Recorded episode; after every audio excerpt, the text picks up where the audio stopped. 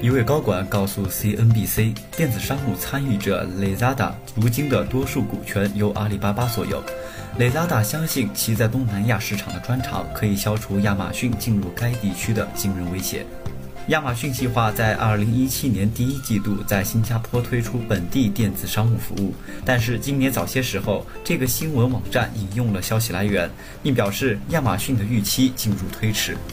Lazada 联合创始人兼首席市场官表示，该公司对其运营的六大区域市场的实际了解，物流网络和马云阿里巴巴集团的支持将是面对竞争的有利因素。我们对迄今为止所有建造的产品感到非常有信心。我们有一种非常独特的业务方式，与我们建立长期合作的团队以有组织的方式发挥市场知识，了解每个市场的复杂性，这是不容易被复制的。我不认为知道如何做生意与在菲律宾或印度尼西亚如何建立业务有任何关系。他解释道：“每个东南亚市场的差异超出了人们所说的语言，它涉及到每个国家的基础设施建设，以促进物流和运输；每个当地语言的句法如何影响搜索工作的方式，以及中小企业集团上市产品和构建目录的行为。”但是，由于数百万的第一代互联网用户支持在线购物，该地区电子商务仍然是有利可图的。谷歌和新加坡投资公司淡马锡控股经常引用的研究预测，到2025年，该地区的互联网经济将增长至两千亿美元，主要来自于电子商务的增长。阿里巴巴对里扎达的投资，以及亚马逊最终推向市场的投机行为，凸显了该地区的潜力。我们正处于市场曲线的开端，虽然数字显而易见，令人兴奋，但我认为前所未有的机会远远大于我们已经取得的成绩。可以肯定的是，亚马逊积极投资美国以外的市场，以增加其股份。例如，印度的报道称，亚马逊已经投资超过二十亿美元，以当地的电子商务玩家进行竞争。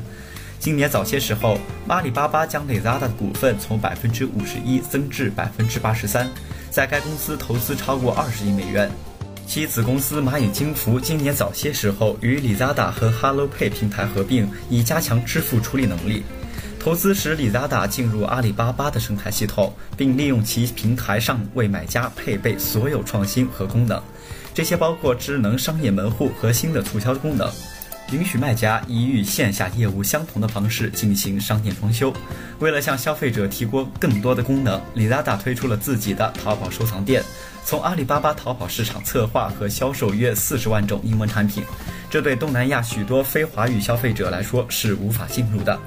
物流业务是 Lazada 最大的区别，也受益于用阿里巴巴的技术处理和交付方式。目前，Lazada 在该地区拥有约一百家物流合作伙伴，其运营分为两个业务领域：最后一公里交付和一个控制基地，协调从商家到客户的最有效方式。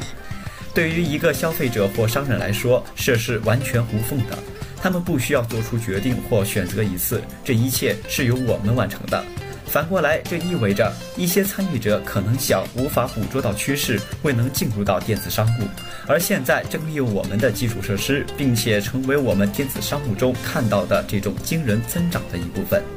交货速度是许多在线零售商试图区分自己的另一种方式。对于像东南亚这样的地区，快速交货并不总是可行的。也就是说，跨境电子商务是里扎达业务不断增长的一部分，意味着消费者更愿意等待他们的包裹。